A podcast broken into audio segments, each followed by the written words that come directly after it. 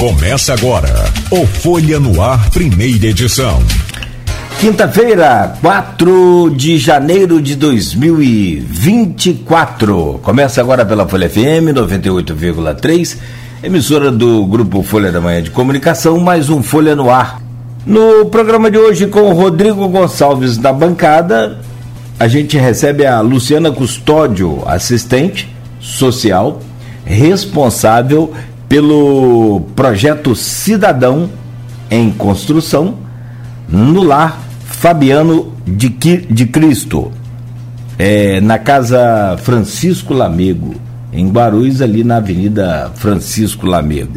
Vamos seguir nessa tentativa, na expectativa, né, Rodrigo, de entender como que está neste momento a a, a, preocupação desses dirigentes dessas OSCs, né, que são as organizações da sociedade civil sem fins lucrativos, em relação a esse impasse da LOA na Câmara Municipal, que ontem teve mais um, um capítulo né, muito ruim, muito ruim. E também, claro, a gente tem buscado as informações e uma espécie de. não de, de, de, de prestação de conta, mas eu acho que de divulgação até né, do trabalho de cada instituição dessa, de cada entidade dessa, porque é, ontem mesmo a gente ficou sabendo, por exemplo, da unidade do é, em Santo Eduardo né, onde são atendidas seis, 60 crianças também adolescentes, com vários projetos, projetos interessantíssimos em Santo Eduardo, né, e que a gente foca muita coisa assim no centro da cidade, nos bairros da área é, da cidade, né, da chamada Pedra, então tem muita coisa também que a gente está conhecendo aí de todas essas instituições. E desde já, Luciana, obrigado pela presença. Que prazer recebê-la aqui. Bom dia, seja bem-vinda aqui ao nosso Folha no Ar. Bom dia, bom dia a todos. Muito obrigado pelo convite, pela oportunidade. Nós que agradecemos a você por estar aqui nesta manhã chuvosa e qualquer bronca pode ficar à vontade com o Rodrigo, ele que botou você para sair. Mas você acorda cedo também lá, você começa a trabalhar cedo também lá no. Sim. Às 8 horas da manhã já estamos lá na ativa. É, se para você 8 horas da manhã é cedo, não vou falar nada de 4 horas da manhã, então vamos pular essa parte. Mas bem-vinda, tá? Muito obrigado. Meu caro Rodrigo Gonçalves, também bem-vindo, amigo. Muito bom dia para você. Veio de barco ou veio de. Brincadeira. Seja bem-vindo. Seu, seu carro é anfíbio. seu carro é anfíbio. Bom dia, bem-vindo, Rodrigo. Bom dia, Cláudio. Bom dia, Beto. Bom dia especial nosso entrevistado Luciano. Prazer recebê-lo aqui. Para a gente tem sido muito todas as manhãs receber os representantes dessas instituições tem sido sempre um exemplo, né? O que eu já falei aqui, em meio a essa confusão toda que a gente tem falado da LOA, da insegurança que foi criada em relação às instituições, né? Independente se tem um lado certo ou um lado errado, né? A gente, o que a gente vem falando é dessa insegurança que se criou em relação a essas instituições.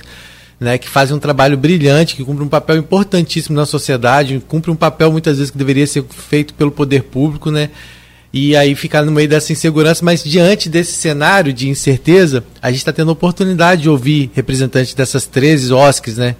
É, que são organizações que representam a sociedade civil, né? as antigas é, ONGs, né? E a gente tem a oportunidade de conhecer mais o trabalho delas, né? De mostrar para a sociedade o trabalho importante que elas vêm desenvolvendo e também convidar a população a participar cada vez mais desses projetos de dar sua colaboração, de investir, de participar. Então hoje receber a Luciana aqui é também um prazer para a gente poder mostrar um pouco do trabalho da Casa Francisco Lamego, né, do Lá Fabiano, todo mundo conhece como Lá Fabiano de Cristo, e, e mostrar um pouco desse projeto, né, que atende lá uma média de 60 crianças através do, dos recursos que vêm do Fundo da Infância e Juventude, só que, claro, né, eles acabam é, ampliando esse atendimento também para outras 20 crianças. E a gente vai falar um pouquinho sobre tudo que é ofertado lá, um pouco da história também. É sempre bom a gente conhecer, né? Porque às vezes está tão perto da gente a gente não conhece a história né, da casa, como ela surgiu, né? As várias histórias de exemplo que já passaram por lá. Né? Que a gente fala, muitas vezes aquele, aquela criança que participa de um projeto lá, ela pode até não seguir naquela área em que ela participou do projeto, mas é, está formando um cidadão, pessoas com caráter que vão ser exemplo em qualquer área que elas tiverem que atuar no futuro, né? Então é essa oportunidade que muitas vezes falta, principalmente para é, jovens e crianças em situação de vulnerabilidade social. Então é isso que a gente vai falar aqui nesse programa de hoje.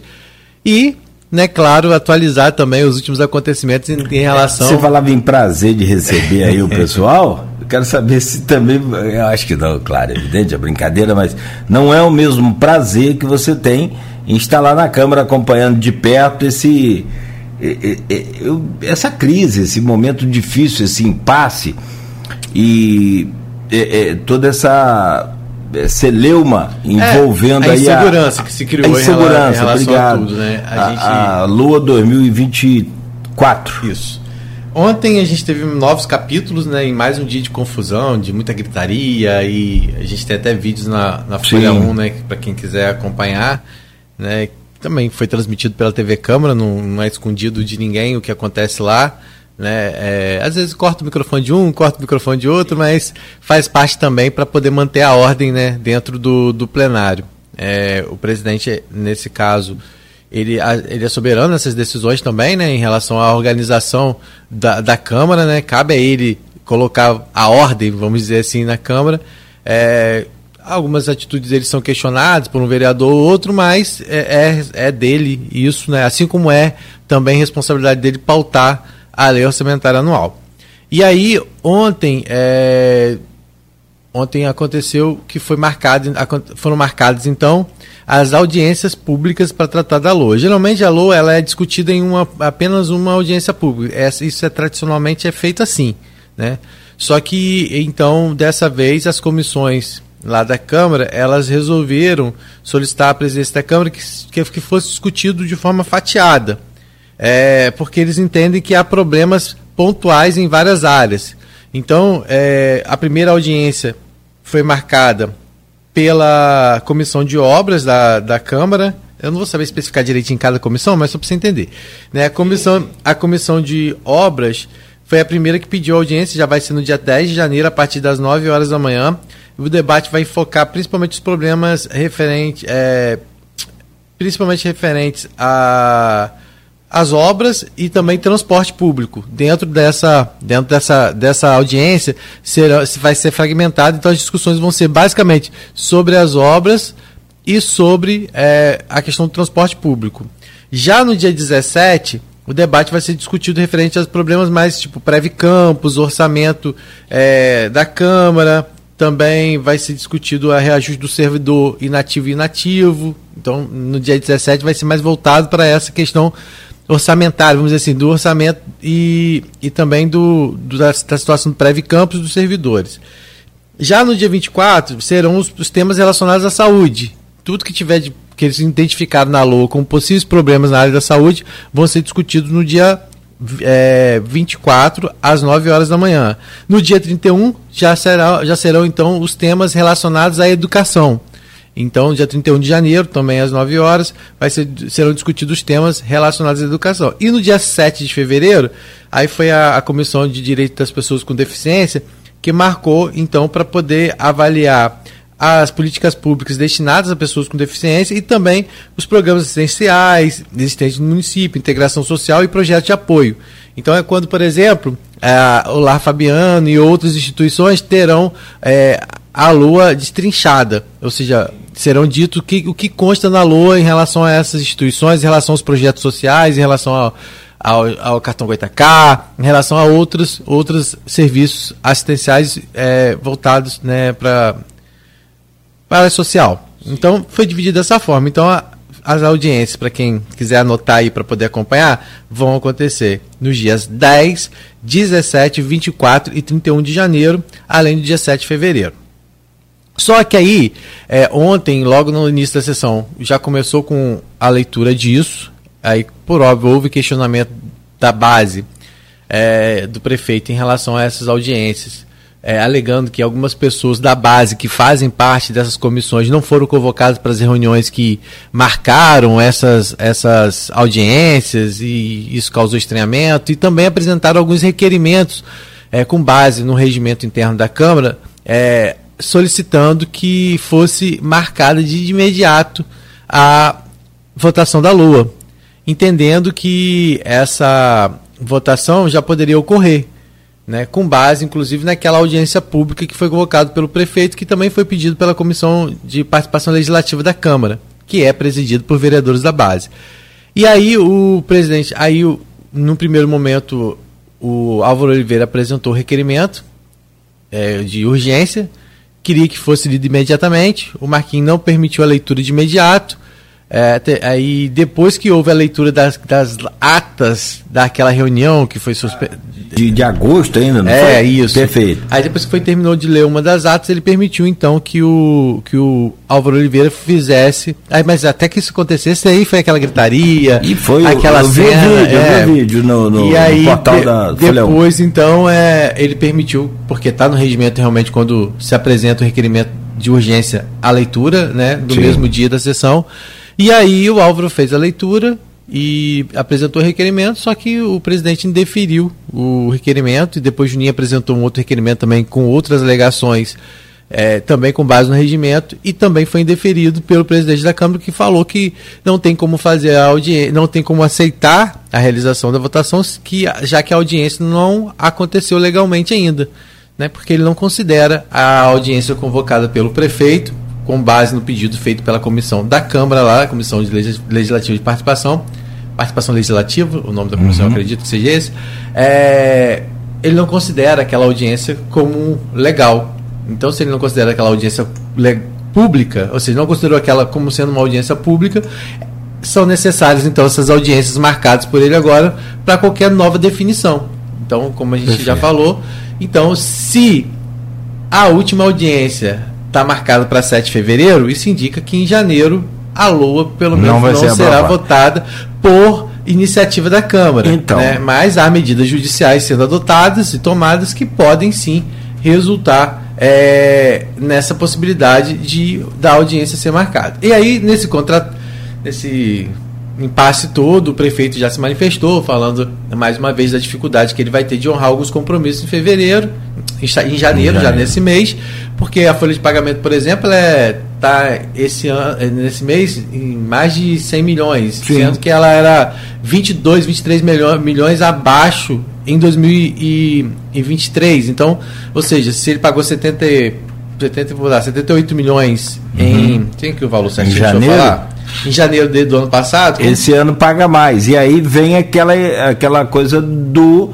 Ah, mas porque do a LDO já garante a você a possibilidade de administrar, de administrar e fazer os pagamentos aí é, já da LDO, que dá uma diretriz para a uhum. LOA, já garante a você. Aí ele disse, olha, posso até usar aqui a internet, a, a, as redes sociais que ele postou, sabe, Luciano, antes só da gente começar a nossa conversa, espera aí um bocadinho.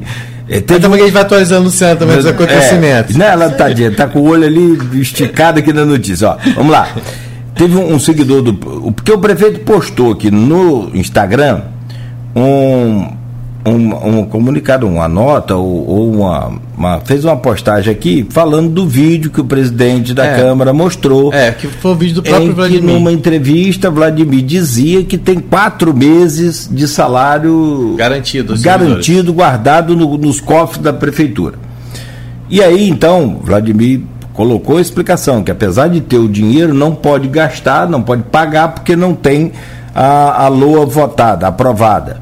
E aí, eu fui lá nos comentários, que é, eu fui descobrir isso depois. A melhor parte da, da rede social são os comentários. Ah, sim. Né? A gente ah, vai só nos comentários. Não, vai, a turma já vai direto dos comentários. A turma da, especializada aí na, na, na, no, no, na encrenca. Bom, mas vamos lá. Aí teve o Edmundo Siqueira comentou aqui, ele tá, colocou aqui uma situação que é prerrogativa do, do, do presidente da Câmara votar ou não votar, enfim. Mas o que eu quero chamar a atenção é isso aqui, ó. E aí preocupa. Teve um seguidor do, do, do prefeito colocou aqui, Vlad, não nos deixe sem salário. Confiamos em você. E ele foi respondeu. É, se o orçamento não for aprovado, isso vai acontecer. Isso o quê? Vai ficar sem salário. Estou alertando faz dois meses, mas quem, mas quem aprova o orçamento é a Câmara. É. Então, então o, o, que me preocupa aqui agora, e aí acho que tem que chamar a atenção de todo mundo, justamente nesse sentido, é de que vai ficar sem salário. Está garantido pelo prefeito aqui, dada a palavra dele, de que isso vai acontecer. Se isso vai acontecer. É.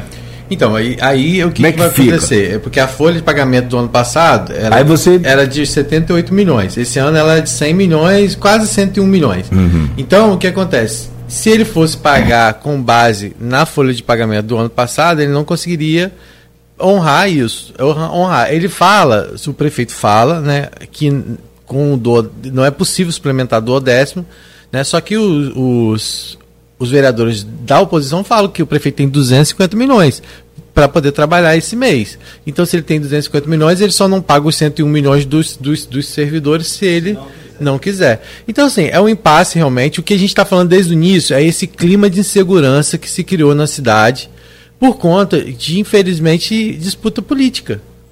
Porque, é, há, claro, a defesa da população por parte da, da oposição, quando se coloca é, bolsa universitária e outras questões como primordiais a essa LOA, existe isso.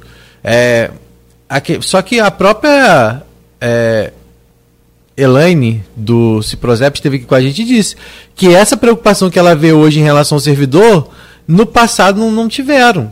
E quando tiveram que fazer o acordo para pacificação. No passado, com esses mesmos com vereadores, mesmos vereadores que estão lá. Tá? É, é. Isso sequer foi lembrado na LOA. Então, no momento que há acordos políticos, como aconteceu é, no ano passado, diante da eleição de Marquinhos e do, da pacificação firmada, é, esses assuntos ficaram quietos. Aí agora que é ano eleitoral, que o grupo está rompido, ou seja, que a pacificação acabou, isso vem à tona, então a gente não, não tem por que a gente também não mostrar isso à população. Né? E, e quem fala isso não foi a gente, não é a gente que está falando, é quem já esteve aqui nesse programa, que é o caso da Helena Leão, né? que não culpabilizou nenhum grupo nem o outro. Ela o que, que ela fez? Ela falou que quando eles estavam juntos, quando resolveram aquele, fazer aquele acordão pela pacificação, esses assuntos foram deixados de lado. Então agora que é ano eleitoral, que tudo está tenso, a gente vê que essas questões são colocadas e muitas vezes é, com tom mais político do que técnico. Então, assim, claro que as questões técnicas vão ser colocadas, acredito que essas audiências públicas vão servir para isso, acho importante, mas é, fica essa insegurança. E ninguém trabalha com insegurança. Quanto mais quando se trata é, de vidas, de responsabilidade, como tem, por exemplo, essas três instituições e várias outras que precisam saber como vai ficar a vida delas para poder manter o seu atendimento. Não dá para você começar um ano sem saber como você vai se planejar para cuidar da vida de 60, 80 crianças e não só delas, né? Porque é das famílias também, né? Porque quando você assiste uma criança, você está atendendo aquela família, atendendo a sociedade como um todo que é mesmo uma criança que está na rua, mesmo uma criança que está exposta aos riscos, aos riscos que a gente sabe que existe na sociedade. Então, é esse tipo de insegurança que não dá para se viver, né? Que não dá para viver em nenhum setor. E é isso que a gente quer que resolva. Vamos ver se agora vai resolver, né? Ah, e aí o, o prefeito Vladimir depois, mais tarde, é, publicou um, um, texto, um artigo é, falando sobre essa situação. A gente já solicitou ao presidente da Câmara também o posicionamento dele, já foi enviado, daqui a pouquinho vai estar na Folha 1, provavelmente, aí já o artigo o... do Vladimir e também o artigo do Marquinhos Bacelar, é, falando, porque é Boa. isso que a gente quer. A gente quer direcionar o mesmo espaço é, e... a todos os grupos. Você viu que nós começamos a semana. É, foi passada? Já estou perdido. Recebe, foi. Na, foi, foi semana passada? Foi. Recebendo o Elin Naim, que é um representante do grupo, que tem se posicionado. Terça Elin teve aqui. Na terça. Terça-feira passada. Uhum, na terça passada. É, não foi nessa não. Não, na outra.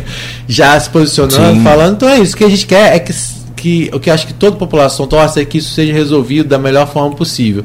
Se vier com mais benefícios para a população, com mais transparência para a população, ótimo, mas que isso também não fique parecendo de um lado ou de outro, como eles mesmos têm usado, birra. Porque aí quem vai sair perdendo? Nessa queda de braço, como o próprio Fred Machado falou na tribuna, quem vai sair perdendo é a população. E é isso que não pode acontecer, né? Só uma coisa, é, assim, essa votação, essa. É, audiência pública sobre a LOA, pingada assim, vários dias, está parecendo greve de motorista de ônibus quando vai devagarinho dirigindo no centro de São Paulo, no centro do Rio, aí para o trânsito todo, vira um, né, um inferno. E é uma comparação. E uma coisa eu posso afirmar, assim, com certeza, é claro, isso aí fica muito claro. Para a gente que está no dia a dia da política, sabe, é fácil entender tudo isso, é muito fácil, a gente já sabe disso desde o começo, o que está acontecendo. Mas para a população, e aquela população que diz que política é só para os políticos, ou que política não se pode discutir, isso, aquilo, para esse tipo de eleitor, é mais difícil entender um pouco o que, que é LOA, o que, que é LDO, esses símbolos aí, esses, essas siglas, né? É mais, é mais complicado. Porém, meu caro Rodrigo, Luciano e quem está nos ouvindo, uma coisa eu posso afirmar: quanto mais o tempo passa, mais clara fica a situação. E aí acredito e quero crer que para todos. Você vai posicionando quem é quem nesse, nesse, nesse jogo de, de, de, de corda aí, né? Nessa disputa de força, cada um esticando mais a corda e a população já começa a ter o seu juízo de valor sobre todos esses elementos, todos esses atores aí envolvidos nesse processo. O que é uma pena, lamentável, né? Campos vive um momento melhor de arrecadação, mas tem um impasse desse, muito ruim. Mas vamos lá, Luciana acompanhou aí tudo. e depois você dá um confere lá na, na página do Folha 1 para você ver os vídeos também. Aliás, Luciana e quem Sim, quiser. Vai, e com certeza vão ter atualizações ao longo do, do dia aí. Perfeito. Vamos lá, Rodrigo essa pauta aí de, de, de, história e de serviço, você pode fazer a gentileza de abrir. Sim, para a gente que eu falei, né? Em meio a esse, é, vamos dizer, essa tempestade, né? É, a gente está tendo o prazer de receber os representantes dessas instituições aqui, né? Que foi o primeiro momento em que a gente, tipo assim, né, foi quando surgiu, olha. É, foi um alerta feito pelo Renato Gonçalves aqui, lá do, do do, do Instituto, Instituto São Centro Pedro. Juvenil. Centro Juvenil São Pedro, sempre confundo. É, e também que era representante naquele momento do coordenador, coordenador do fórum, né, da Sociedade Civil da Criança e do Adolescente, e também é, é o presidente do Conselho de, de, Assistência Social. E foi ele, aqui nesse programa, que levantou esse alerta, né? Que o quanto essa questão da lua colocava a situação dos, dessas OSCs, né?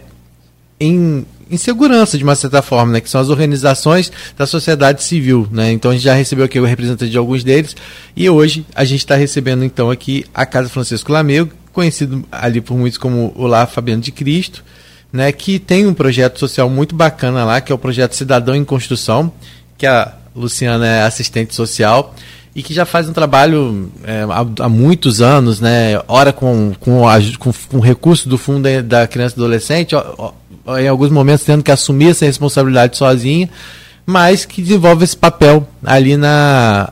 Ali é Bartolomeu Lisandro ou é Alberto? Ah, aquela... Avenida Francisco. Francisco Lamego mesmo, né? É porque, mas tem a Bartolomeu Lisandro num trecho ali, não tem? Bartolomeu Lisandro. Tem, tem eu acho que é, é o mesmo. Depois da ponte do meio. Tá vendo? É dali pra frente. Isso. Ah, então é por isso. Mas no sentido do, do exército, né? Isso. Ah, então. Bartolomeu ah, Tem dois nomes. Muito bom, Rodrigo. Tá com GPS. É, não, porque eu falei, ah, Guarulhos não tem Bartolomeu mas tudo bem. É, mas então. agora eu entendi. Foi bom para aprender. A Luciana também já frequenta ali há 24 anos no mínimo, né? Tem, tem. Tem noção do CEP. sabe, sabe o CEP direitinho. Luciana, então eu queria que a gente começasse falando um pouquinho sobre o trabalho né, importante desenvolvido ali pelo, pela é, Casa Francisco Lamego. Explica um pouco como é que funciona a instituição como um todo, né? O Lar Fabiano de Cristo, ela não, ele não existe só aqui em Campos. Eu vi que tem até uma página, eu vi que vocês têm a página no Instagram de vocês próprios, mas tem uma página maior que mostra toda Exato. essa a, a ação desenvolvida pelo Lar Fabiano de Cristo. Explica pra gente como é que surgiu a, aqui em Campos a Casa Francisco Lamego e esse vinho com o Lar Fabiano de Cristo.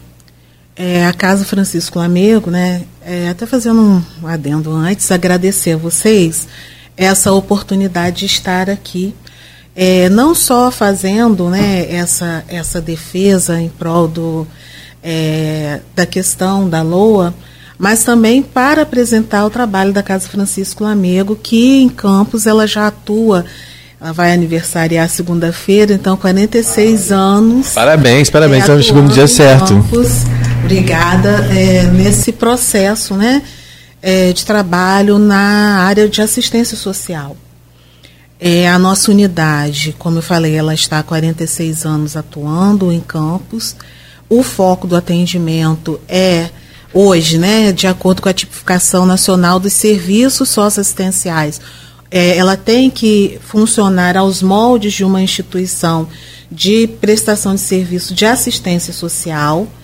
Então, é, o, o, trabalho realizado lá é, prioritariamente é de assistência social, de acordo com os ciclos de vida. Então, nós temos o atendimento à, à infância, adolescência, juventude, a, é, a família e idosos, porque nós temos também é, o atendimento ao idoso. Ao idoso.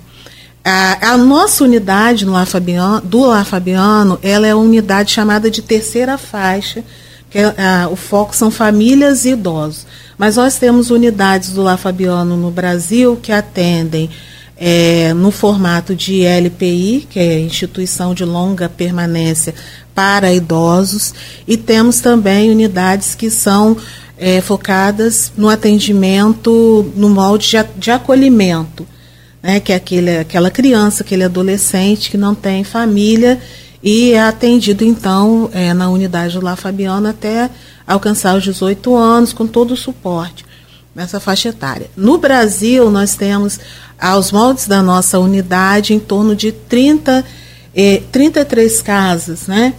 e as outras casas, as outras modalidades. Então, nós temos unidades no estado do Rio, várias, em São Paulo, no Espírito Santo, temos unidade no Pará, é, temos unidade é, na região sul. Então, lá Fabiano ele está aí pelo Brasil tentando colaborar né, é, da melhor forma possível né, com essas famílias que são famílias em situação de vulnerabilidade social, que é o perfil nosso de atendimento. E aí, dentro dessa, dessa característica, a gente já ressalta o quanto essas situações, como a que nós estamos vivenciando, é, atingem, afetam o atendimento, na medida em que você é, lida com pessoas que precisam efetivamente é, daquele trabalho que é executado.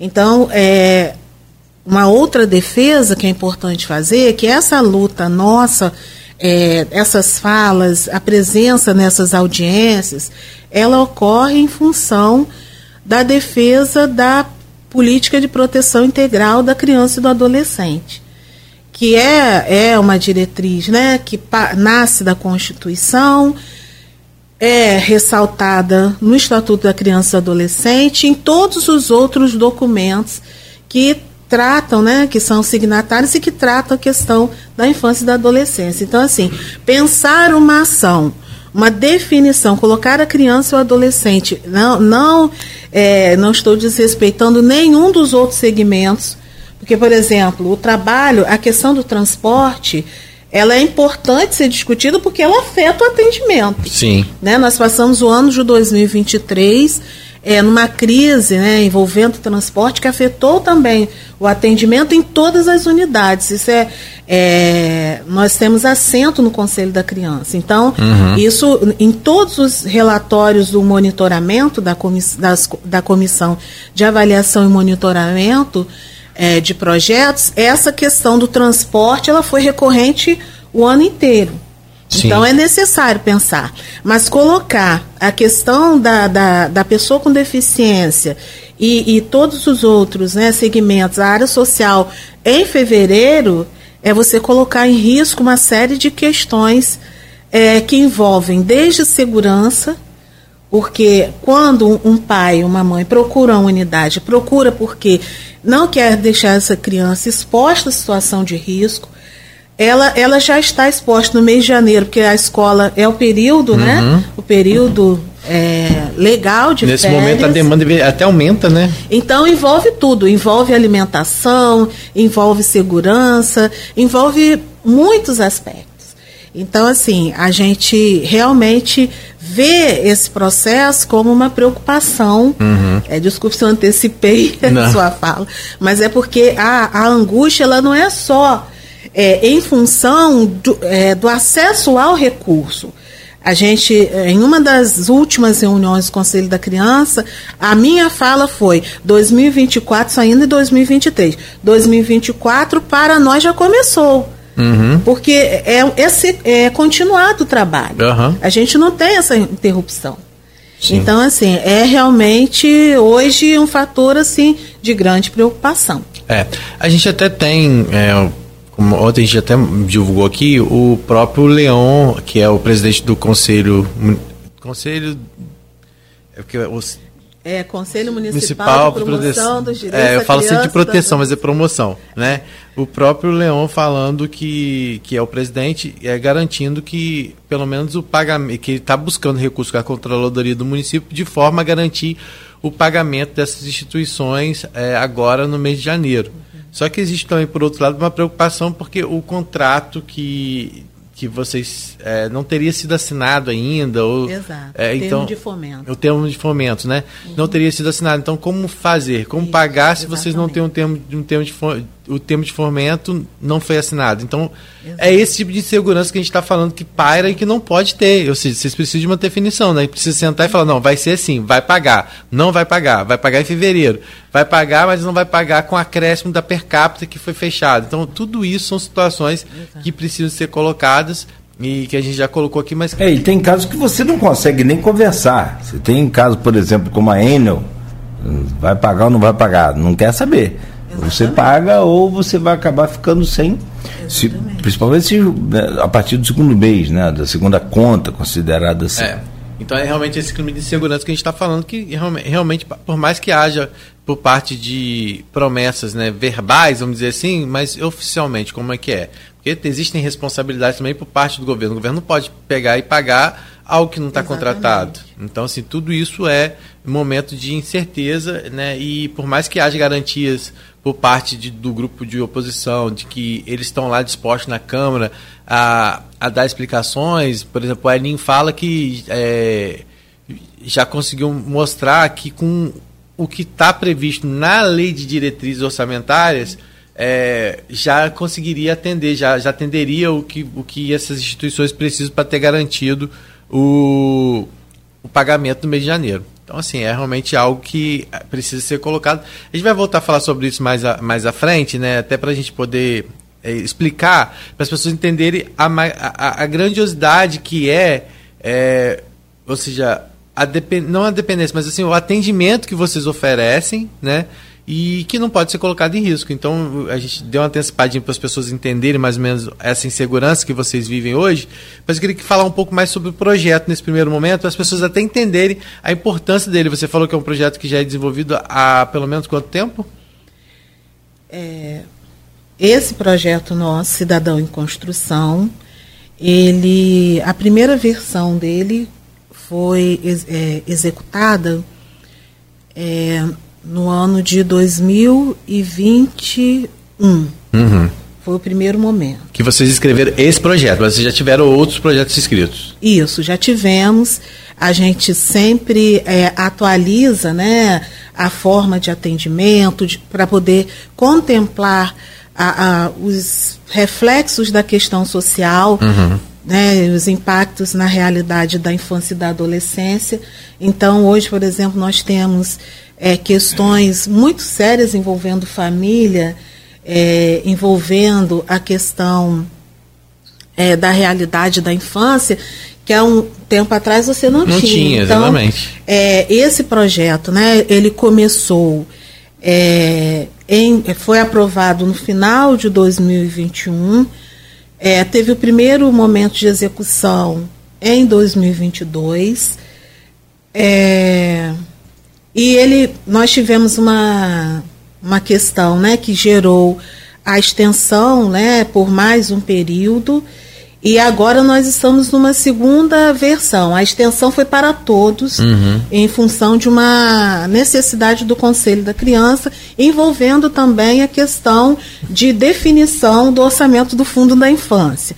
Então, assim, quando a gente, quando a gente infelizmente, a gente acaba falando de uma forma mais intensa, uhum. porque esse ano a gente tinha a ideia de que nós teríamos um ano com as coisas mais equilibradas né?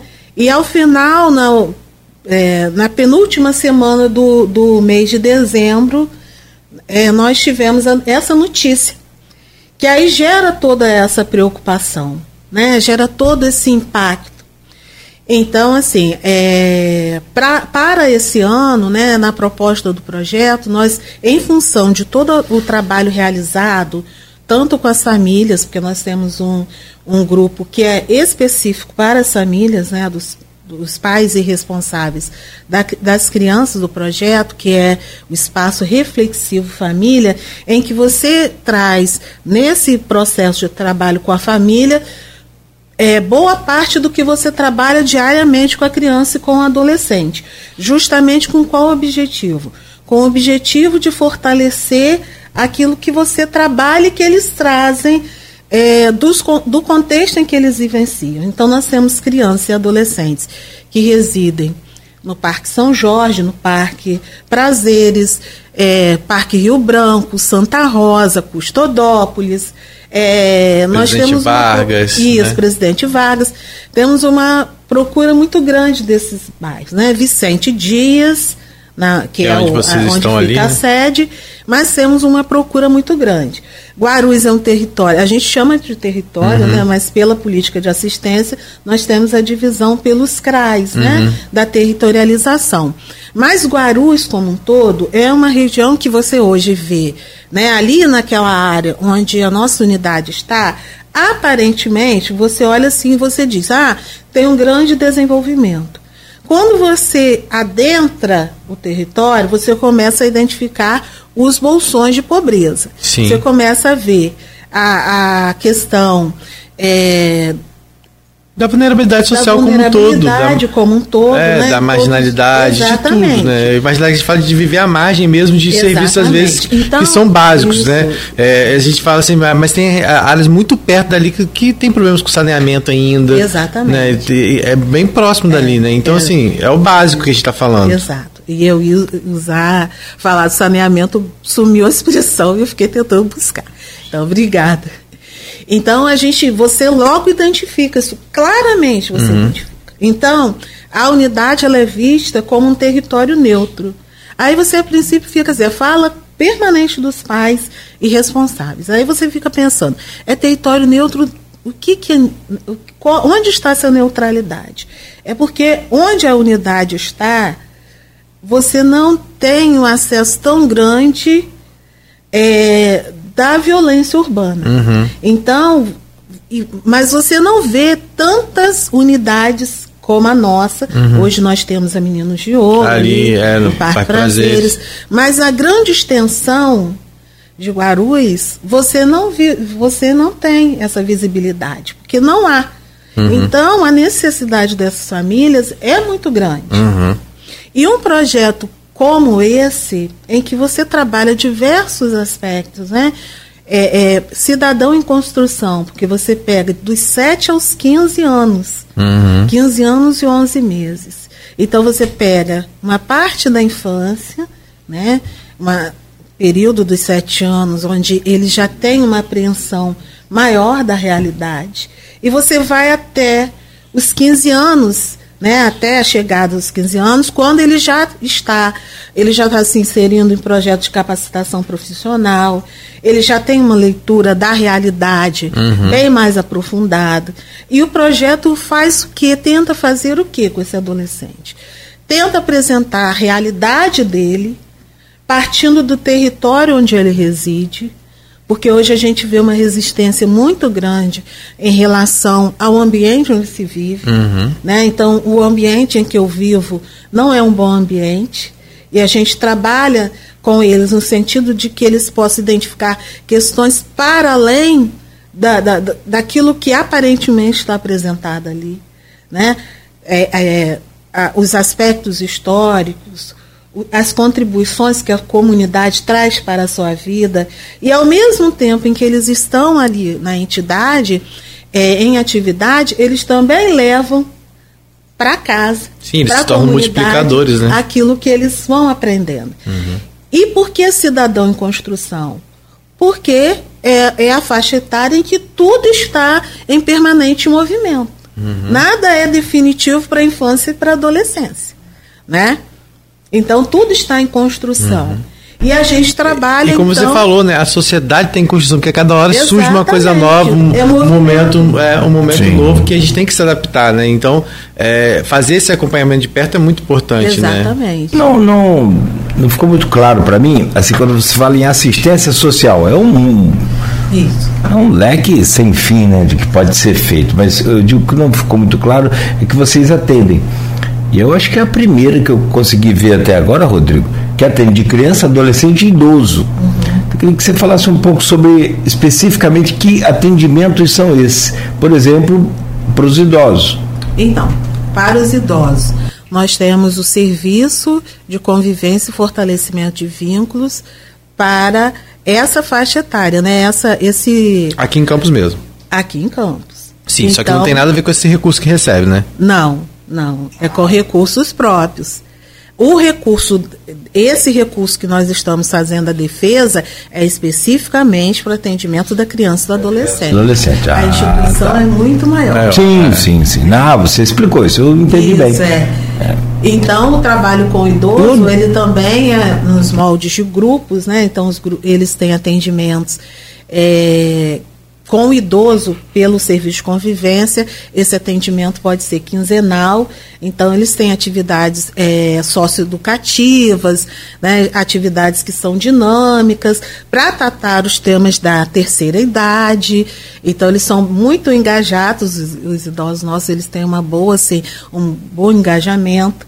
Nós temos idosos que fazem parte do nosso comitê, que é o comitê que trata das questões, que faz a análise do trabalho da nossa unidade. É, nós temos um idoso que está participando dessa comissão, justamente para avaliar né, tem esse impacto do trabalho.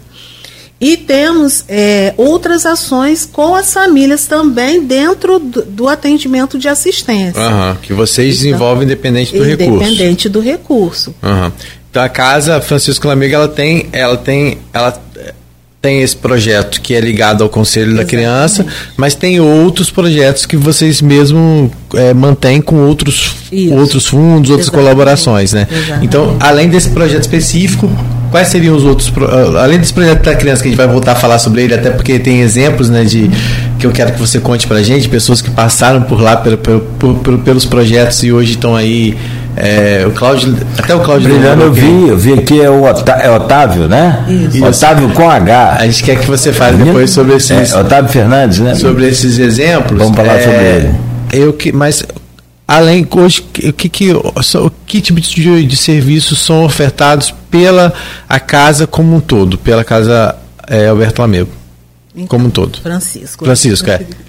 É o irmão. É, nós, obrigatoriamente, por conta da, da, da definição da tipificação, os atendimentos precisam estar dentro do modelo do serviço de convivência, né? Então nós temos um grupo chamado Força Jovem, que é um grupo que Eu vi, eles foram no cinema esses dias. Exato. Ele ele trabalha um outro ciclo de vida que é no nosso caso esse ele é ele é misto porque ele atende ele não atende só de 15 a 17 ele é intergeracional né misto intergeracional então ele atende é, de 15 até 20, 24, né? pegando a faixa etária aí que classifica a, a, a juventude.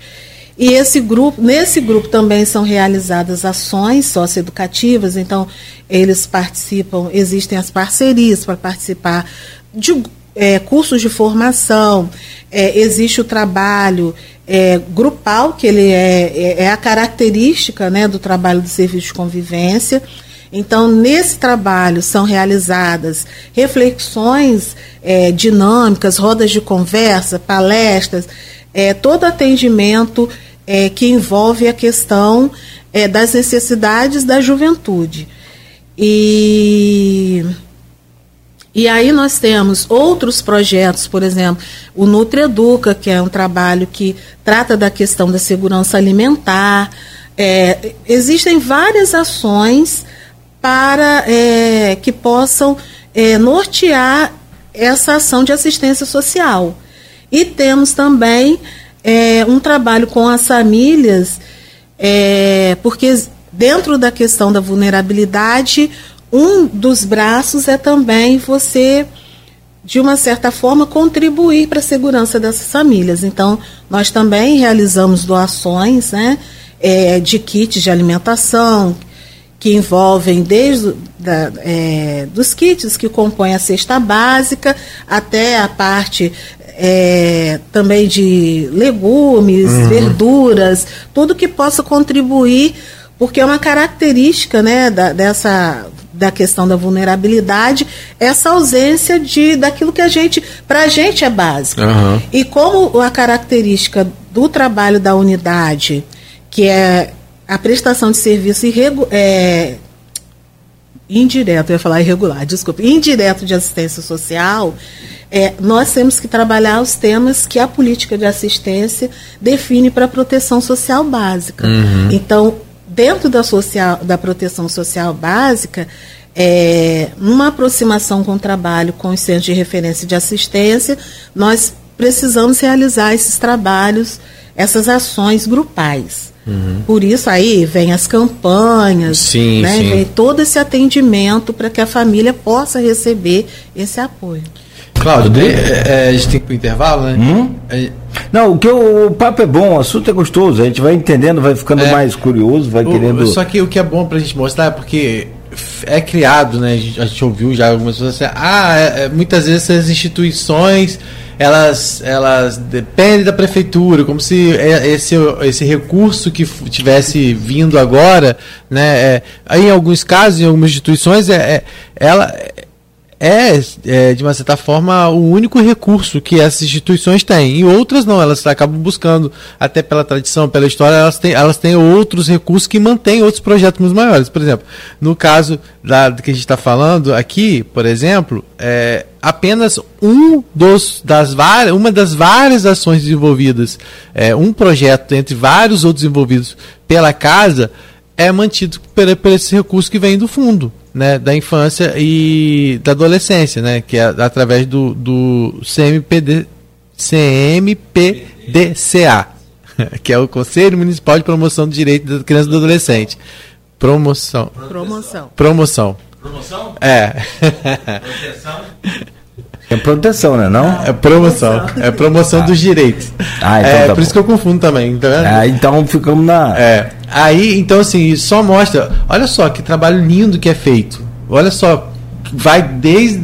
Ou seja, da criança, passando pelo, pelo jovem lá, né? Ou seja, depois dos 15 anos, com as famílias, com vários braços, passando pelos idosos. Então, assim, mostra a grandiosidade que é, a importância que é a gente incentivar cada vez mais né, esses, esses trabalhos e tá participando mesmo, está perto, conhecer né, o que, que, que é ofertado. Depois do intervalo, então, a gente pode falar só um pouquinho mais sobre o projeto específico que está sendo beneficiado é, com, com a verba, que é o projeto Cidadão em Construção. Porque a Luciana já adiantou para a gente né, sobre o espaço reflexivo para as famílias, que é muito importante, a participação da família. Né, porque não adianta você colocar essa, essa. tirar essa criança, esse adolescente do contexto social de, de do que ela, de, de, que ela vive, mas também né, não trabalhar diretamente aquele contexto, ou seja, onde ela vive, né? Então não adianta você levar ela para lá e mostrar para ela um, um, um, caminho se quando ela chega na casa dela ela também não encontra a pavimentação para esse caminho, né? Então é importante esse trabalho com a família. Então a gente já falou sobre esse trabalho, mas tem várias outras oficinas que são realizadas dentro desse projeto, né? Que é o projeto é, Cidadão em Construção, que tem também oficina de capoeira, tem oficina Corpo em Movimento, é, oficina. É, o que, que é TICS? TICS. Tecnologia da Informação ah, e Comunicação. Isso, e Cultura e Paz, tem a oficina Refletindo a Cidadania, e a gente vai falar um pouquinho mais como é que funciona esse projeto como um todo, e aí sim a gente entra nessa questão também, é, que a Luciana já adiantou um pouco para a gente, de como fica, né, como que é mantido esse projeto, se em algum momento, né, é, existir esse atraso no repasse, né? Como é que fica essa questão da insegurança? A gente já tem a garantia que, que eles não vão sair no prejuízo. Já é, né? É, né, já é, vamos dizer assim, um alento. Agora, de fato, é ver se isso vai acontecer, né? A gente viu já depoimentos que vão dar um jeito de pagar janeiro, mesmo que a LOA não seja aprovada, é, e outros como os vereadores do grupo dos Bacelar falando que as instituições não vão ser prejudicadas, que tem a garantia que elas vão conseguir receber, mas como é que fica essa insegurança? Então a gente pode voltar falando um pouco mais sobre isso. Boa, vamos sim. São 8 horas e 2 e 3 minutos já. A gente faz essa pausa então, Luciana e meu caro Rodrigo. Coloquei aqui já no, no Face, colocamos aqui o link lá do lá Fabiano de Cristo, Casa Alberto Lamego. É, Casa Francisco Lamego, tá? Eles eram irmãos, né? Uhum. É, e tem um filho dele aí que hoje é também historiador e advogado, enfim. Programa com o oferecimento de Coagro, Proteus Unimed Campos, Laboratório Plínio Bacelar e Vacina Plínio Bacelar. Com Rodrigo Gonçalves na bancada, estamos conversando com a Luciana Custódio, que é a assistente social responsável pelo projeto Cidadão em Construção no Lar Fabiano de Cristo. Meu caro Rodrigo, voltamos e agora já até né, mexemos, hora boa né, de, de mexer nesse assunto agora para a gente fechar o programa. É, já até falamos um pouco aí sobre a preocupação das instituições, dessas OSCs, né, que são organizações da sociedade civil sem fins lucrativos, com relação ao impasse da LOA. Eu só queria que você falasse, Rodrigo, antes de você abrir o, o, o bloco aí, por favor, das, são, são dois artigos que estão lá no portal folha1.com.br, por favor? Sim, sim, é lá quem acessa o portal folha1.com.br, como eu falei mais cedo, né, é, tem lá dois artigos, um escrito pelo Vladimir, publicado onde ele fala dessa questão do impasse da LOA e depois um que o Marquinhos também avalia, né, esse posicionamento do prefeito, então os dois estão lá quem quiser só acessar o portal folha1.com.br e acompanhar aí né, o que foi dito pelos dois nesses artigos. Convido a você a acessar o nosso portal. É, e lá também vocês vão né, acompanhar todo esse desenrolar da questão da lei orçamentária anual, né, de todo esse impasse que, como a gente vem falando, que vem causando insegurança a essas OSCs, como você colocou, e a Casa Francisco Lamego, que a gente falou aqui no, no, primeiro bloco sobre o serviço, né? Que é um serviço que atende a várias faixas etárias, mas dentro dos projetos existentes dentro da Casa Francisco Lamego, que fica ali né, em Guarulhos, no Parque Vicente Dias, tem um projeto que recebe recursos né, do, do CM CMPDCA, que é o Conselho Municipal de Promoção dos Direitos da Criança e Adolescente, né? Então, dentro desenvolve ações de proteção social e educação e na casa Francisco Lamego, então 60 crianças são atendidas com recursos que vêm desse fundo, né, que depende da, da questão orçamentária de 2024 para saber como que vai, vai trabalhar, né? E esse projeto que a gente está falando é o projeto Cidadão em Construção. E aí a gente acabou não falando, a gente acabou falando de uma forma geral sobre a casa, mas sobre esse projeto específico a gente é, não disse né, o que, que é desenvolvido com essas crianças e adolescentes. São crianças e adolescentes aí de 7 a 15 anos que recebem esse projeto, como a gente falou, são moradores do próprio Parque Vicente Dias, Parque Prazeres, São Jorge, é, Presidente Vargas, é, toda aquela região ali de Guarulhos, próximo também ao HGG. Jardim Carioca, ali Jardim no coração Carioca, da... Isso, né? ali no... É, é, é, Castelo Branco? Parque Alvorada, Parque é, Rio Barão Branco, do Rio Branco. Isso, toda aquela região ali... Famoso calabouço. É, calabouço, exatamente. Todo mundo é atendido ali, né? Tá até Santa Rosa também, tem, também vai para ser atendido, ou seja, aquele território de Guarulhos, toda aquela região do, do subdistrito de Guarulhos é, acaba utilizando os serviços ali da casa, né? E aí esse projeto é, Cidadão em Construção, eu queria que a Luciana falasse um pouquinho mais sobre ele, porque eu vi que tem a, tem a oficina Raiz de Capoeira, não é isso? Tem a oficina Corpo em Movimento. O que, que seria essa oficina Corpo em Movimento, por exemplo? o objetivo do, do, geral do projeto é desenvolver ações socioeducativas, lúdicas, culturais, esportivas. Né? Então, dentro desse leque que envolve as ações socioeducativas, a oficina Corpo em Movimento é uma oficina que tem o objetivo de não só trabalhar é, as habilidades voltadas para a dança. Nós trabalhamos com, com as crianças e adolescentes o reconhecimento do corpo, consciência corporal, a, a importância é, do corpo é, dentro da dinâmica do, do ser, do indivíduo né, é, que eles são. Então, assim, são trabalhados é, diversos elementos que fortaleçam essa, essa percepção deles em relação ao próprio corpo. Então, é, um dos exemplos assim muito positivos né, que, que a gente tem dentro dessa oficina é vencer, por exemplo, é, todos aqueles clichês em relação a ah, eu não tenho condições de dançar porque eu, ou porque eu sou gordinho ou porque eu tenho uma deficiência ou porque alguém diz que eu não tenho essa capacidade essa como diz que menino às vezes não pode dançar né? exatamente né, né?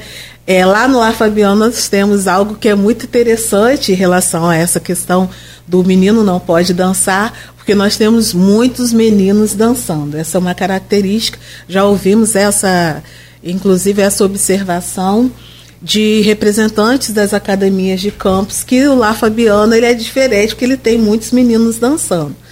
E dentro dessa dinâmica, né, da dança, nós temos assim tido a oportunidade de ver muitos talentos despontando. Entre eles, o Otávio Fernandes, que foi citado aqui. Eu que citei, o menino é bom. Eu vi os vídeos do menino, inclusive em Cabo Frio, fazendo uma apresentação lá no. No, no, no Festival Internacional no festi de Dança de Cabo E ganhou e foi premiado. Foi Não sei premiado, qual agora. Em terceiro lugar. Viu? Porque realmente. Mas muito, muito bom, muito bom. É, e ele é aluno de lá? É ainda? É, então. Hoje ele é colaborador, né? Ele já está na condição de voluntário é, iniciando um trabalho com é, os jovens, a faixa etária, a partir de, de 18 anos. Ele tem quantos anos? Ele tem 18, ele fez 18. E é assim, nós. É, e ele está lá há muito tempo? Está desde a. Da, tivemos a oportunidade de acompanhar o Otávio desde o processo de gestação nesse trabalho que a entidade realiza. Uhum. Então, assim, é, Otávio, ele sempre, é, sempre foi muito habilidoso, tanto na capoeira quanto na dança. E a dança, em determinado momento, é, floresceu, né? Aquilo, uhum. é, é, fez com que despontasse nele essa habilidade. Realmente, ele é, hoje, né? Ele é um bailarino formado, uhum. premiado, né? Na verdade, lá foi a ponte, mas depois ele se especializou, porque lá vocês não têm eh, esse curso de. É, na verdade, são oficinas, né? Pra, ele, provavelmente ele teve que estudar em outro lugar então, para poder. É, a oficina, né? É, como ele ficou conosco esse período todo, ele foi desenvolvendo essas habilidades, mas nós também temos algumas parcerias uhum. com as academias. Ah, legal. Então, essas parcerias que surgiram dessa. É, dessa formação de mentalidade nova em relação aos projetos sociais. Sim. Hoje nós temos vários projetos sociais que trabalham com dança. Uhum. Então a Bem Faz Bem, é, o projeto uhum. Canoa, tem trabalho lindo de dança. Uhum. Né? que vem contribuindo muito para desmistificar a ideia de que a criança que está no projeto social não se desenvolve na dança tanto quanto a que está na academia. Uhum. Então, assim, é, é claro, a, a, o trabalho na no projeto social ele tem uma dinâmica que é diferente. Uhum. Mas essa dinâmica, ela não compromete é, a outra, né? Exato, e ela fortalece uhum essa, essa, o desenvolvimento dessas habilidades. Ah, então, por isso que a gente trabalha corpo em movimento, porque não é só trabalhar, é, é ensinar a coreografia para aquela criança ou para aquele adolescente. Você uhum. vai desmistificar todas as resistências que existem em relação ao envolvimento com a dança. Uhum. Né? Porque existe todo, por exemplo, existe uma limitação, por exemplo, eles não têm recurso para comprar o próprio uniforme, uhum. para comprar a sapatilha, para custear a aula na academia. Uhum. Né? E você vai desmistificando isso, dizendo, não, você tem essa habilidade, uhum. você tem esse talento, você tem potencial. Sim. Né? O então, um projeto como esse, ele vai é, trabalhando aspectos socioemocionais, né? Porque nós temos psicólogo, temos assistentes sociais. É uma equipe multidisciplinar por trás Exato. disso, né? Exato. E você vai trabalhar aspectos que é, outras ações talvez não trabalhassem.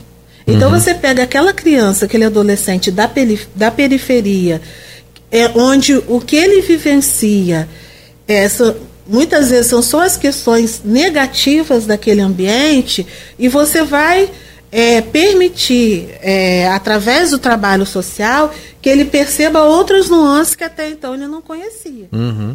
Né? Inclusive oportunizando ele sair, às vezes, daquele contexto social dele, de viajar, Exatamente. de participar de. de é, como vocês fazem, né? levando a cinema, levando a teatro, Exato. levando para festivais de dança, né? isso? Então, isso. isso amplia muito, né? Faz parte né, desse projeto. E aí também tem a oficina de tecnologia e da informação, da informação, e comunicação e cultura e paz, e cultura de paz, que é num momento muito importante também, né, porque a gente vê rede social aí cada vez mais ataques de um lado, ataque de outro, né, e essas crianças cada vez tendo contato mais cedo com a tela, é, e aí mesmo que eles estejam em situação muitas vezes de vulnerabilidade social, hoje é o acesso à, à internet e, e, e essas, vamos dizer assim, essas questões que de rede social, infelizmente, está muito presente e de forma negativa em algumas situações, né? Ajuda muito em alguns aspectos, mas também né, contamina em outros. E vocês também trabalham isso lá, essa Sim. questão né, do, do cyberbullying, por exemplo, de várias Sim. outras questões de ataques que às vezes acontecem, uhum. dos chamados haters, né? Isso. isso. Nós percebemos que é, não adiantava só trabalhar o acesso à ferramenta. Né? Você tem que, era necessário trabalhar os aspectos éticos que envolvem o uso da ferramenta. E aí surgiu a ideia de fazer uma oficina em que eles tivessem a possibilidade de conhecer a ferramenta, interagir com ela, desmistificá-la, mas também é perceber e identificar os fatores de risco envolvendo Perfeito. a ferramenta. Todo lugar tivesse isso, gente. Exato. Então, ah. nós já tivemos. problema não, ou seja, o problema não são as redes sociais. O problema é quem usa, de que forma usa. Exatamente. E foi muito interessante, é, porque em tudo a gente, né, o aprendizado ocorre, que nós já tivemos relatos trazidos por é, hoje adolescente, mas na época criança, assim que é, adquiriu é, um, um, celular e fez, né, é, entrou em contato com o WhatsApp, logo em seguida é, sofreu, né, um assédio. Então, quer dizer, o alerta que você traz auxilia essa criança ou esse adolescente a se proteger. Uhum. E ao mesmo tempo a gente também trabalha o diálogo com a família. Uhum. Por isso trabalho com a família. Sim. Então, a, a, essa adolescente, essa criança, né, ela teve a oportunidade de levar a questão para o responsável e o responsável, de forma madura, fazer todo o processo de proteção que já fazia, que que era assim, alguém muito preocupado. Então, assim, você trabalha muitas questões uhum. e eles também trazem as inseguranças. Sim, e, e, e são diversas, as, as, famílias são diversas, né? Então, assim, por mais que vocês façam, façam lá o espaço reflexivo em família, é, é uhum. é, é um momento de compartilhar, porque elas são, acho que, né? ninguém, nenhuma família é igual a outra, né? Cada uma tem, então, por exemplo, essa mãe que você falou, responsável, né, conseguiu, já fazia um trabalho de proteção, já conseguiu Exato. identificar, já conseguia é, proteger desse jeito. Talvez outra não tenha a mesma instrução, Exato. né? Não, não tem o mesmo conhecimento, né? Não saiba do, do, dos mesmos riscos. Às vezes a, aquela responsável por aquela criança que você falou que teve, né, um, é, uma, uma, responsabilidade maior, ela já, já sabe de, desse universo. Tem, tem gente que às vezes o, o, filho tem celular, sabe mexer, e a própria a mãe e o pai não sabe mexer. Né? Então não sabe dos riscos que existem ali. Né? Se vocês não falarem, se vocês não alertarem também, né? não, não preparar esse pai é, é, né? para estar tá atento, uhum. né? É importante. E aí também tem a oficina de refletindo cidadania, que é importante, que a gente fala né, aqui, né, Claudio, sempre. A gente sabe que talvez não saia é, desses projetos, é, por sim, exemplo, os profissionalizantes, que não é o caso de vocês lá com esse projeto, né? Mas vocês têm também né, é, o Despertar Jovem, que você falou, né? É, é Força Jovem. Força Jovem, né? Que, que também provavelmente faz essa, essa ponte né, de encaminhamento de para que o jovem possa ingressar no mercado de trabalho mais preparado. Mas dentro do projeto vocês têm esse, essa oficina refletindo cidadania, que a gente fala, se todo mundo tiver as noções de cidadania, formação de caráter, a gente vai viver uma sociedade muito melhor. Essa oficina de cidadania é o quê? Trata de meio ambiente, essas questões Não, mais. Essa, é, essa oficina refletindo cidadania, ela trabalha especificamente esse, os temas de cidadania é, em, com grande ênfase na questão comportamental. Então a gente a gente trabalha muito essas as interações, ui, desculpa, as interações sociais, né? Como é que você se comportaria diante desse contexto? Então a gente trabalha a questão hoje, né, que a gente não tem como não trabalhar, a questão dos preconceitos, a questão da luta antirracista, a questão é, do respeito à, à, à, questão da orientação sexual, uhum. que hoje está muito né, é, a questão da, da homofobia ela está intensa, né? Uhum. E a gente percebe que na periferia ela, ela se dá de uma forma velada, mas uhum. muito intensa. Então, assim, nós trabalhamos todos esses aspectos, é, sobretudo comportamentais, e temos uma ênfase grande na questão da oralitura, uhum. em que a gente busca essas relações com a ancestralidade, a questão né, da, da, de todo o contexto familiar, a riqueza cultural, uhum. né, a riqueza do território. A gente Por isso a oficina Raiz Capoeira é muito forte nesse sentido também, né? Exatamente, né? A, a capoeira como patrimônio né, é, é cultural, né? Uhum. É, a gente trabalha muito essa questão do histórico nosso, né? Que hoje uhum. é, é, totalmente desrespeitado, né? Sim, sim. A gente tem, por exemplo, Campos é uma tem um, uma história riquíssima, o bairro Custodópolis, né? Ele é pouco lembrado, mas ele tem uma história dentro da cidade riquíssima. Então nós já tivemos a oportunidade de ir com o historiador Elvio ao bairro Custodópolis para tra trazer esse histórico e aí você vê quem mora em Custodópolis ou ali na né, uhum, não conhece né? é, no, no, seu entorno nossa eu não sabia que aqui tem tudo isso quer dizer aí você desmistifica ah meu bairro é tão ruim meu bairro não tem uhum. nada meu bairro não... e aí mas você está vindo de lá uhum, é, você... é esse pertencimento Exato, né fazer com que eles se pertençam mesmo e tenham orgulho da é pertencimento exatamente. E aí, a gente chega àquela parte que a gente já adiantou lá. Ou seja, a gente tem é, um trabalho, né, como você colocou aí, bem amplo né, e importante para a sociedade como um todo, né, não só para essas 60 crianças e suas famílias, né, e, e, as pessoas que convivem com ela diretamente, mas para toda a sociedade. Você está transformando realmente vidas, né? Como que é agora nesse momento para vocês? Vocês já começam aí agora é, 2024 já teve inscrição para esses projetos, renovação, as crianças são as mesmas que já estavam? Como é que fica? Vocês já começaram a atuar nesse ano? Está em recesso? Vai ter como manter os vai ter como manter esse projeto sem que é, a garantia do recurso? É, vocês estão realmente é, inseguros com toda essa situação orçamentária? Sim, é, a insegurança ela é real, né? É, a gente, é, nesse momento, a gente não sabe se. Como será o ano de 2024 do ponto de vista do cofinanciamento, né? A uhum. gente não, não tem essa garantia. todas as ações, como eu falei né, anteriormente, o ano 2004 já, já havia começado. Então, nós, dois, é, 2024, fizemos é, renovação né, da, da, daqueles que já eram inscritos. Já começamos o processo de inscrição é, das, dos novos né, integrantes, dos novos participantes. É, e vamos seguir cumprindo o nosso papel. A instituição ela está aberta, né, ela, ela fez aquele o intervalo é, dos dias do feriado, mas ela, ela, ela permanece em funcionamento.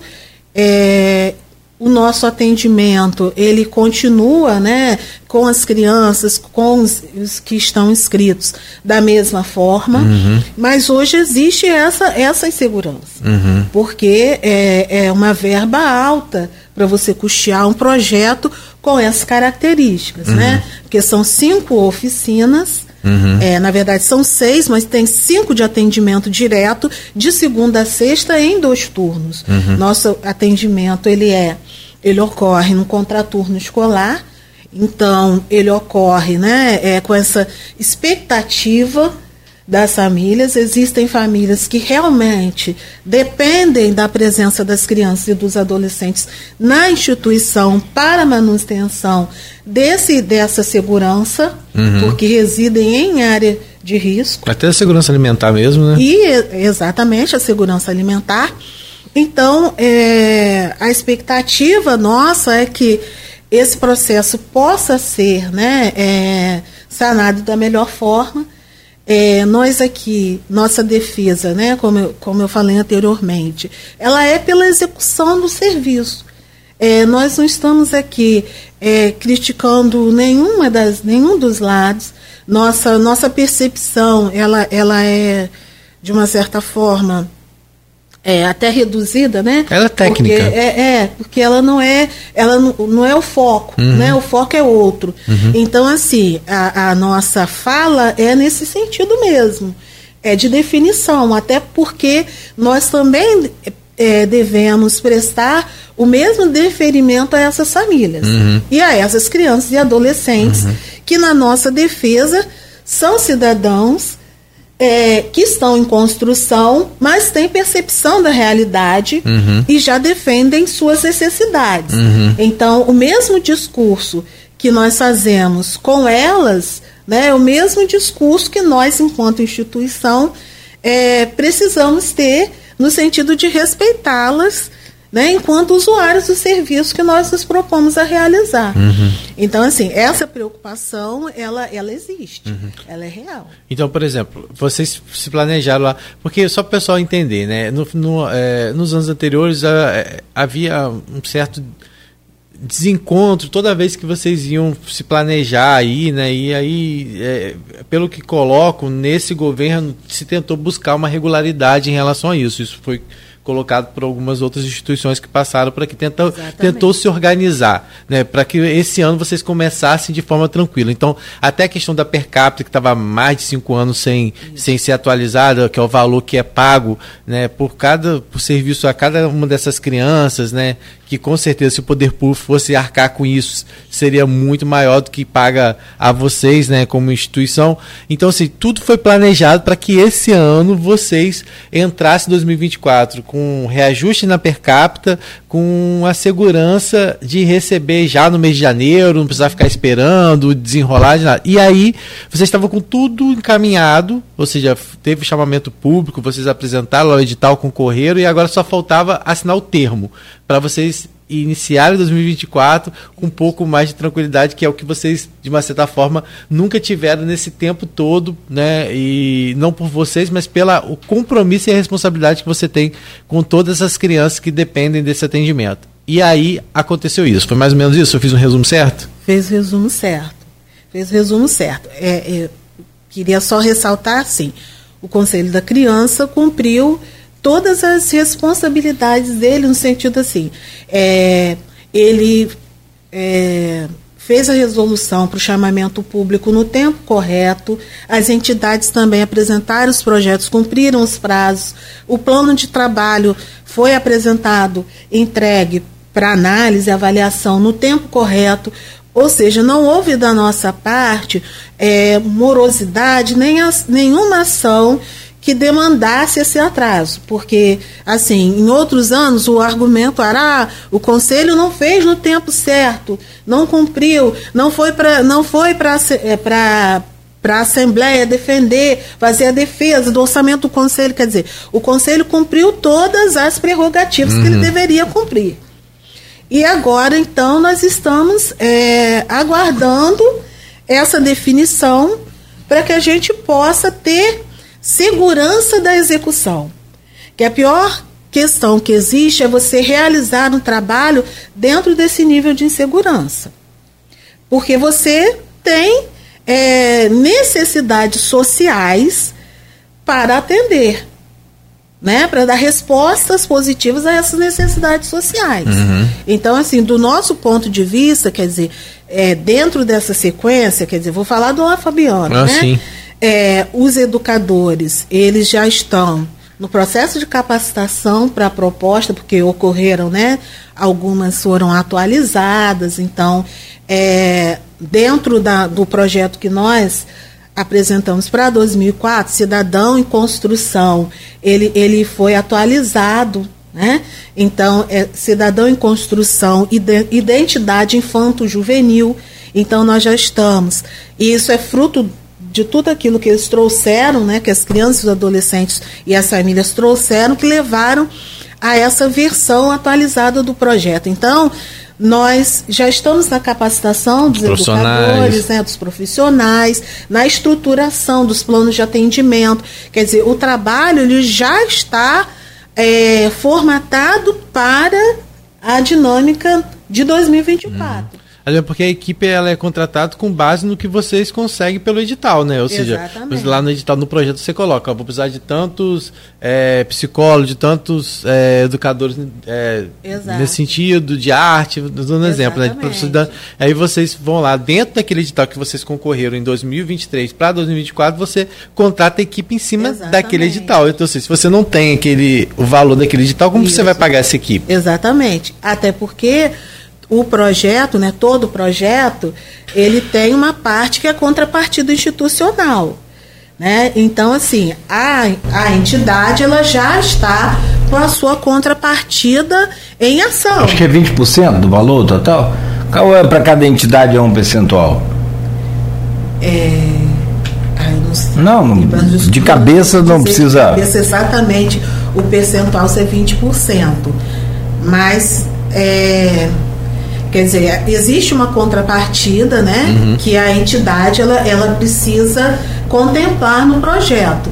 Então, assim, toda essa parte ela está estruturada, né, no que diz respeito à entidade. Mas custear todo, todo o contexto do projeto é, é, é, é um peso muito grande uhum. para a entidade nesse momento. Né? E creio que seja o o reflexo de todas as outras sim, instituições. Sim. As que a gente recebeu né? que, foram, que foram colocadas por ela. Algumas ainda estão em situação mais. É... Com exceção da Bem Faz Bem. É, né? a Bem Faz Bem por ela, por eles terem é, outros. É, Outras fontes, fontes né? né? É. Eles têm muita Hoje, por exemplo, Rodrigo e, e Luciana Custódio, que é assistente social responsável pelo projeto Cidadão em construção do Lar Fabiano de Cristo. É, assim, vocês chegam a pensar em, em, em ter uma autonomia, independente dessa questão de prefeitura? Porque esse impasse gera essa dúvida, gera essa incerteza, gera essa preocupação. E aí a entidade vai muito além dessa coisa de, de Câmara com Prefeitura, Prefeitura com Câmara, ou política, ou, a entidade está acima disso tudo. Vocês pensam, ou existe alguma possibilidade, ou não existe? A entidade sem receber hoje o repasse da prefeitura, fecharia? No nosso caso, não, porque nós temos, né, é, nós temos a mantenedora. Então, uhum. o projeto é um, é um braço, um braço dentro da execução. Da casa que é muito maior. Exato, que é muito maior. Mas o impacto, ele existe, porque é, é um projeto não que. Não fecharia é... a casa toda, mas encerraria não, alguns não, projetos. Não fecharia, não, não encerraria projetos porque esse projeto, a verba dele é específica para essa ação. Né? E nós recebemos as visitas né, uhum. trimestrais. Então, assim, nós temos que prestar conta mensalmente de todo o recurso. Uhum. É, é, é um acompanhamento que é ele é bastante rigoroso, né? Sim, sim. E dá também muita tranquilidade para a gente, porque, né? E creio que no portal da transparência é possível você entrar em contato com toda a estrutura do projeto, né? As prestações de conta e o, é muito o conselho também né? vem aprimorando isso. Então, assim, não fecharia a entidade porque a entidade tem outras ações, sim, sim. né?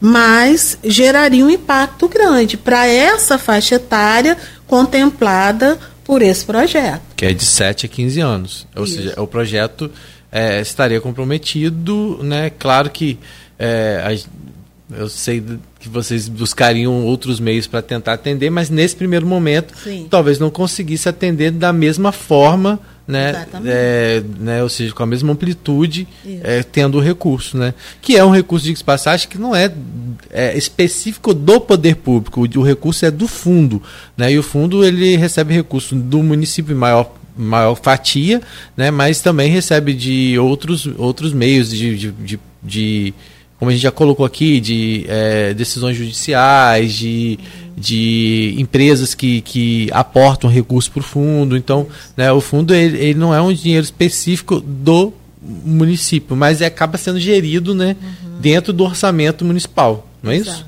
E por isso toda essa, todo esse impasse.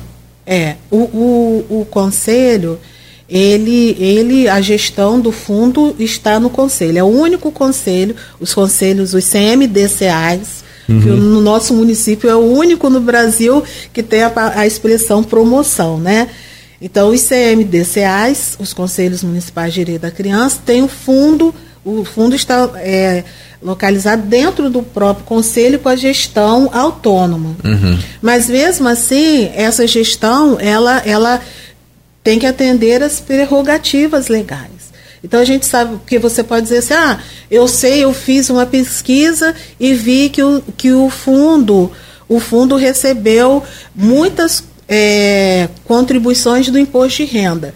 Mas a contribuição de 2023, ela não vai ser ela, né, pela dinâmica legal, ela não é utilizada naquele ano, uhum. né? Tem todo um trâmite. Então, assim, é, realmente a gente precisa daquilo que, que está previsto, né, que foi definido pelo orçamento do município. Então. É. E aí está nesse impasse, nessa insegurança. O que, que vocês esperam daqui para frente? Assim, é, a gente já viu que não vai ter, pelo menos de acordo com o que foi colocado hoje na Câmara, ontem na Câmara, que a votação só pode acontecer depois das audiências. Se você tem a última audiência, que é justamente quando vai estar tá abordando o cenário de vocês no dia 7 de fevereiro, ou seja, não vai ter uma decisão orçamentária, ou seja, a votação da lei orçamentária não acontecerá ainda no mês de janeiro. E aí, é, o que, que, vocês esperam? Que realmente é, seja honrado? A gente, é bom a gente ressaltar também, né, Cláudio, que existe por parte do. É, tanto por parte do Conselho, uma ação movida na Vara da Infância e Juventude, que foi dado inclusive o prazo de 15 dias para que a Câmara responda à Vara, é, para que é, se tem algum posicionamento, foi pedido, foi feito um pedido de, de tutela antecipada para uma liminar, até para que tentar obrigar que a, a, lei fosse votada de imediato, a, a LOA. Né? O juiz, naquele momento, entendeu que deveria ser aberto um prazo para que a Câmara respondesse, né? para dar o direito de defesa da Câmara. Isso foi feito, esse prazo de 15 dias tá, deve estar tá se esgotando por agora, né? que isso foi no dia 19, então do dia 19 acabaria hoje, né? se a gente for dias corridos, mas eu não sei como é que funciona isso no judiciário corrido. É. é então, o prazo... Não tem folga sábado e domingo, não. Então o prazo terminaria. Termina hoje? É, dia 4. Se for dia 19. 19, é. Com 15, 15 dias. Hum. Não, 31. É porque é 31, né? É, então acabou ontem. O prazo. Sim. Não é? Conta aí. Vou contar aqui para poder dar certo. Pra não, é, mas não... é isso. Então, assim, mas existe uma ação na Vara da Infância e Juventude aqui de Campos, que também já está no Tribunal de Justiça, é, recursos sendo colo é, colocados pelo Conselho, e também a, a ANIC, que é a promotora é, da criança do adolescente dia aqui em 19, Campos. com 15 dias, dia 2. Então, já foi. Vamos até cobrar isso daqui a pouco. Saindo daqui, já vou mandar mensagem lá dia pro, 4? pro TJ já é, perguntando isso lá, como é que se as respostas forem enviadas e quais serão os próximos passos. É, assim, o que acredito é que por conta desse é, o plantão de fim de ano, parece que no judiciário vai até o dia 6, até a próxima semana. Então, assim, é, os juízes que são é, que estão é, estão são juízes de plantão, não são juízes da, da própria das próprias é, das próprias varas, né? Então acredito-se que a, depois do dia 6 é quando o judiciário de, de fato deve começar a dar essas decisões. Mas o, fato é que foi dado um prazo de 15 dias pela Vara da Infância e Juventude e além disso também tem um inquérito civil público aberto pela promotora NIC, que é da, da, né, do, da Promotoria da Infância e Juventude em Campos que também pediu documentos à Prefeitura e à Câmara Municipal para verificar o que está acontecendo. Então a gente acredita que, independente né, desse impasse, né, o, tanto o Ministério Público quanto o Judiciário vão tentar buscar aí um meio né, de não deixar com que essas instituições fiquem sem receber. Né? E a gente torce para isso, porque é um trabalho muito sério que não pode ser comprometido. Mas eu acho que o desgaste emocional já aconteceu, né?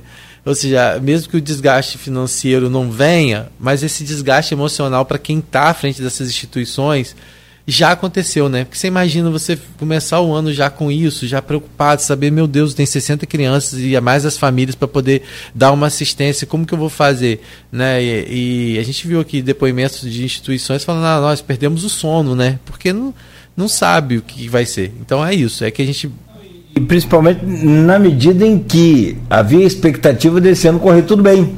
Né? Talvez pela primeira vez começar o ano aí já né, com tudo certinho, com todo documento, com toda a previsão sendo cumprida. Né? Então aí aumenta a expectativa, a frustração, decepção também aumenta, no caso, como diante do ocorrido. Mas o que, que você espera então? Que se resolva? Sim.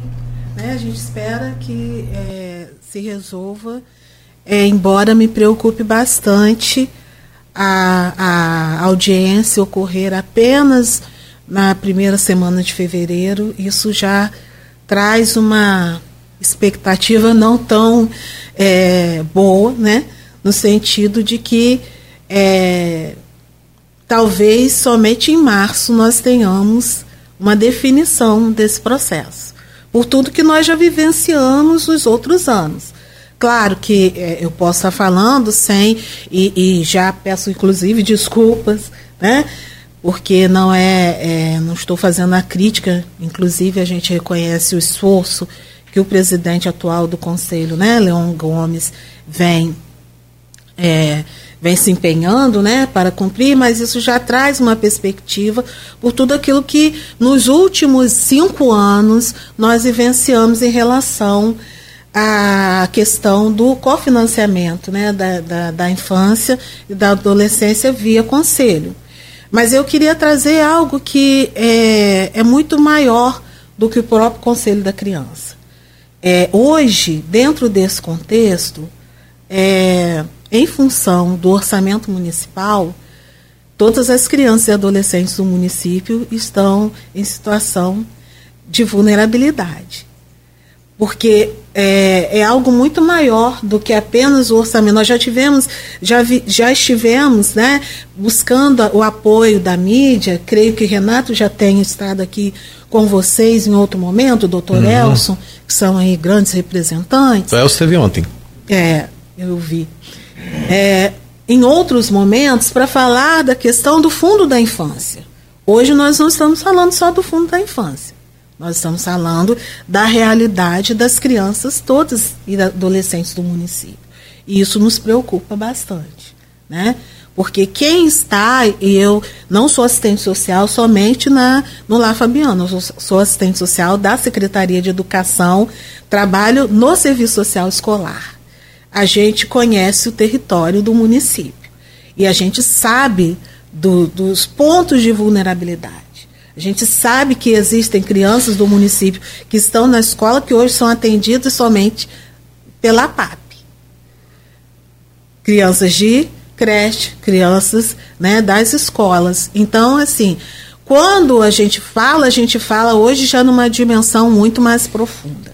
Então, a expectativa é que o orçamento possa ser votado, com todo respeito, que esses representantes possam ter a sensibilidade necessária para pensar o município para além das questões né, é, é, é, políticas e realmente focar no interesse do cidadão campista que tanto necessita é, de uma ação mais é, direta e efetiva. Né? Esse, essa é a expectativa aí que a gente fica, né? Tá certo. E quem quiser conhecer um pouco mais lá da casa Francisco Lamego, é, o Cláudio já colocou até ali, né, Cláudio, no endereço na. Lá? É, as redes sociais, mas eu posso falar Pelo menos também. o Instagram tá é, aqui. Né? É, é arroba IFC. LFC. LFC. É, lá Fabiano de Cristo. Isso. Arroba lfc.casa Francisco Lamego é o Instagram para quem Isso. quiser achar lá. Então tem todos esses projetos, não só o projeto é, que a gente está falando que recebe recursos aí do fundo, mas todas as outras ações que são desenvolvidas pela Casa Francisco Lamego. Então arroba ifc.casa Francisco Lamego é o Instagram. E quem quiser conhecer o trabalho, é possível também fazer contribuições, doações, é, ser voluntário. Como é que as pessoas podem fazer? Nós temos trabalho voluntário, aceitamos trabalho voluntário. É, é só a pessoa se direcionar, né? Avenida Francisco Lamego, é, 321, é, Parque Vicente Gonçalves Dias, né? O Vicente Dias, como as pessoas. Quase na cabeceira da Ponte da Lapa. Isso, ao lado da madeireira Beira Rica, a referência que a gente sempre utiliza. São duas Certo, unidades ali, mesmo tom, inclusive, amarelinho ali. Não tem como não identificar. E nós aceitamos doações, sim. É, a gente tem necessidade de muitas, como toda instituição social, né? A verba nunca dá conta de tudo que a gente precisa para atender as famílias. Então, nós aceitamos sim doações e voluntários, é, são sempre bem-vindos. E, sobretudo, a doação de alimentos, né? Ela é sempre muito bem-vinda, porque o contexto nosso é ainda de muita vulnerabilidade, né? Tá certo, agradecer, parabenizar você, toda a equipe lá, né, da, da Casa Francisco Lamego, né, pessoal, todo mundo lá do lá Fabiano de Cristo, é, não só aqui de Campos, de, todo, de todos os projetos que a gente sabe, como você falou, que né, existe no Brasil todo. É, parabenizar, torcer para que realmente vocês consigam se manter firmes e fortes nessa missão né, de cidadania, de solidariedade, de fazer bem ao próximo, de construir uma sociedade mais igualitária, é, com, com mais segurança social. Né? Então a gente torce para que vocês continuem nessa missão e conte sempre com a gente também, que esse seja um primeiro de vários encontros que a gente possa ter para vocês estarem divulgando o trabalho de vocês aqui. Quando precisar divulgar a campanha, quando precisar divulgar a festa, pode contar com a gente, que a gente está aqui como parceiro também.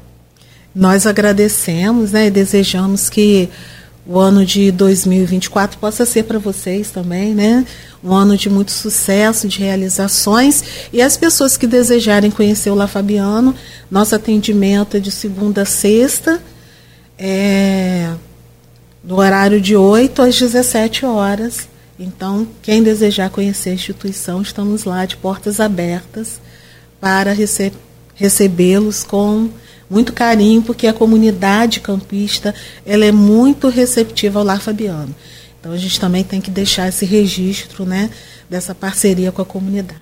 Tá Obrigada. certo. Obrigado a você mais uma vez. Luciana, obrigado, bom dia, sucesso, boa sorte lá. Obrigada. Tá bom, valeu. Luciano Custódio, assistente social responsável pelo projeto Cidadão em Construção no Lar Fabiano de Cristo. São nove horas em ponto. Fechamos o programa de hoje. Quinta-feira é amanhã, primeira sexta do ano, hein, Rodrigo? Primeira sexta do ano. Bora? Bora. Pra lá. Já tô entrevistado, mas não vou, não vou antecipar, não. Como a gente não fez o teste com ele ainda e vai ser Ah, por perfeito, Skype, eu não perfeito. vou anunciar o entrevistado de amanhã ainda, não. Mas já tá, já tá, já tá engatilhado. Tudo bem. Com essa chuva aí, tudo pode acontecer. Ou nada. Bom, valeu, Rodrigo, também por hoje. Um Muito abraço, obrigado e abraço a até amanhã. Até amanhã. Tá? Ah, e lá no portal folhão.com.br segue aí os dois artigos é, publicados já lá no, no, no, no site. Um do prefeito Vladimir Garotinho e outro do presidente da Câmara, é, Marquinho Bacelar, falando sobre essa crise aí. É, essa, solução mesmo não tem não, mas... Contenda aí. solução mesmo nenhum, nenhum dos dois textos trazem não, mas... mas não dá spoiler, deixa, vai lá ler. Vai lá ler porque você, é, eu acho que é interessante, eu gosto sempre de chamar a população para participar, para entender.